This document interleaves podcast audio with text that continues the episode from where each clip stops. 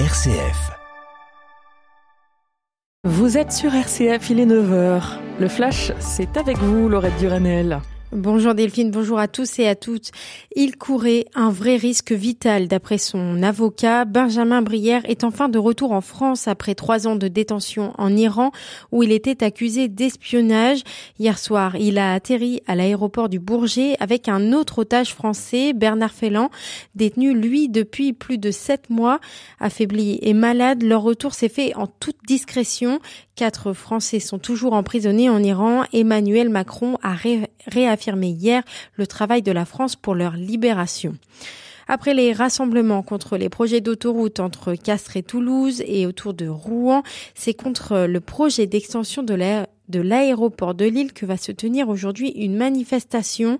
Les associations environnementales dénoncent un projet anachronique et inutile.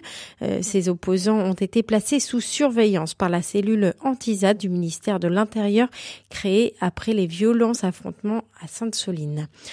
Quelques jours après la retentissante démission du maire de Saint-Brévin, une enquête a été ouverte après le, sabotage du véhicule de la maire d'une commune de Côte d'Armor. Quatre flexibles de frein ont été délibérément sectionnés d'après les premières investigations.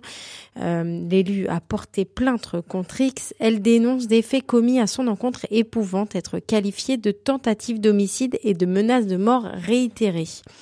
Près de 2,4 millions de ménages sont en attente d'un logement social selon un communiqué, de l'Union sociale pour l'habitat publié hier, un niveau qui n'avait jamais été atteint avec une hausse de 7% des demandeurs par rapport à 2021 en cause la baisse de construction des logements neufs.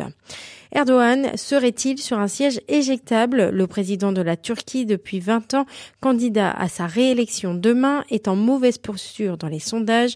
Son adversaire Kemal Kılıçdaroğlu président depuis 2010 du Parti républicain du peuple de centre-gauche et laïque, est en bonne voie, mais il craint des ingérences de la Russie. De son côté, le Kremlin a nié ses accusations, verdict demain. La Polynésie française a élu son nouveau président cette nuit. Il s'agit de Moetai Brotherson, un ancien pilier de rugby favorable à une transition douce vers l'indépendance de l'Assemblée. Il espère à ce propos un référendum d'autodétermination dans 10 à 15 ans et estime ne pouvoir y arriver dans les 5 ans dans de bonnes conditions.